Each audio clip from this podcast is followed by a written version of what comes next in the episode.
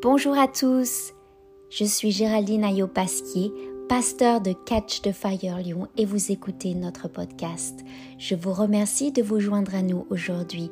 J'espère que vous serez inspirés et que vous rencontrerez la présence de Dieu qui transforme.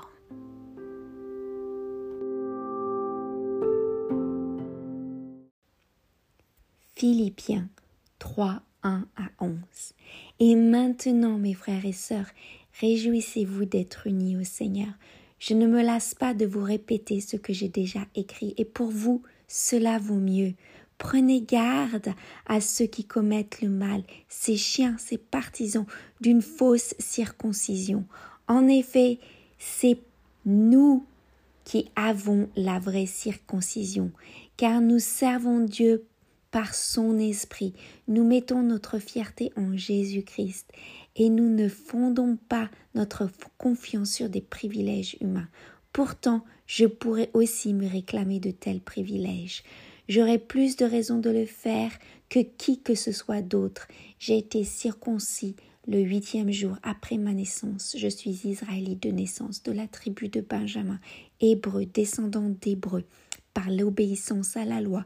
J'étais pharisien, j'étais tellement passionné de la persécution de l'Église, et pour mener une vie conforme à sa volonté prescrite par la loi, j'étais devenu irréprochable. Même ces qualités que je regardais comme un gain, je les considère maintenant comme une perte à cause du Christ, et je considère même toute chose comme une perte en comparaison de ce bien suprême connaître Jésus-Christ mon Seigneur, pour qui je me suis privé de tout avantage personnel.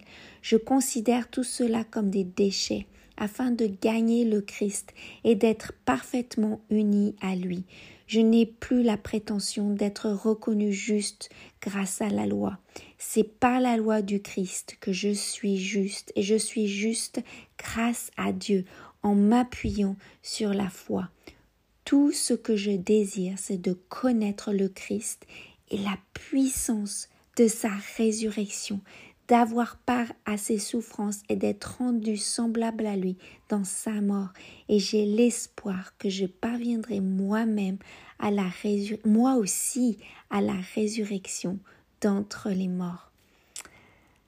Se vanter de ses propres forces est aujourd'hui quelque chose de courant tenir à nos vies, qui nous sommes, toutes nos réalisations, ce que nous désirons acquérir et le, et le gain, toutes ces choses matérielles qui sont considérées également comme le seul moyen d'avancer et de profiter du pouvoir. Mais pas pour Paul.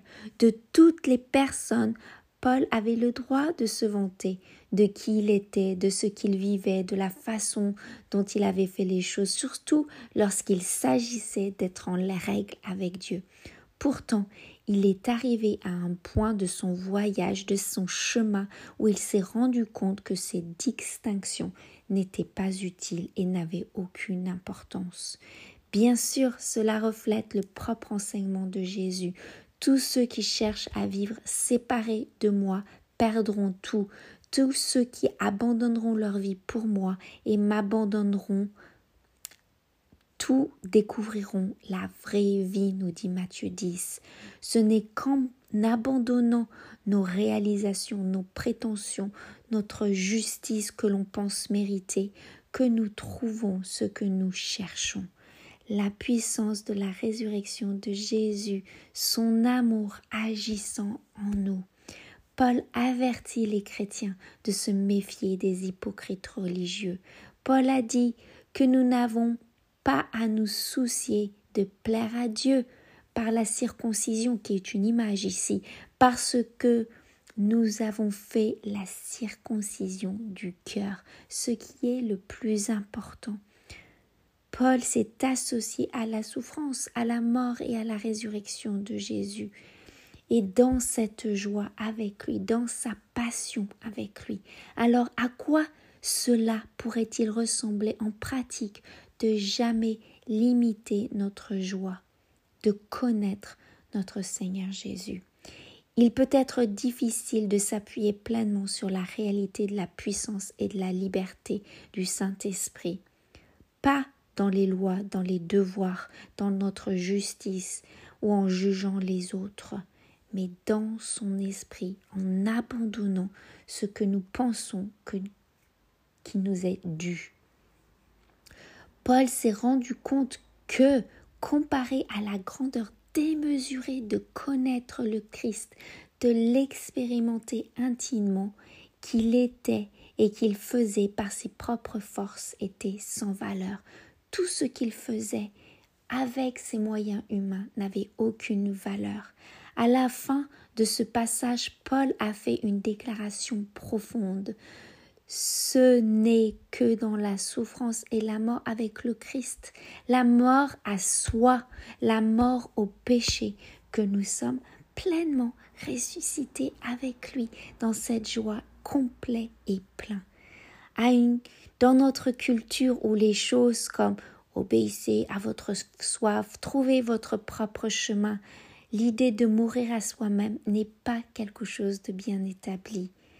L'idée de chercher notre propre chemin, de trouver notre propre euh, de satisfaire nos besoins personnels sont des slogans de notre culture. Pour beaucoup de gens, ces mots-clés, ce sont des mots pour vivre. Et pourtant, le Christ nous appelle à mourir à nous-mêmes, nos réalisations, nos programmes, nos activités, nos réclamations justes, afin de s'élever dans la nouvelle vie avec Dieu, alors que la passion de Paul soit notre passion, être passionné de Jésus sans s'accrocher à sa propre justice ou sa propre façon de faire.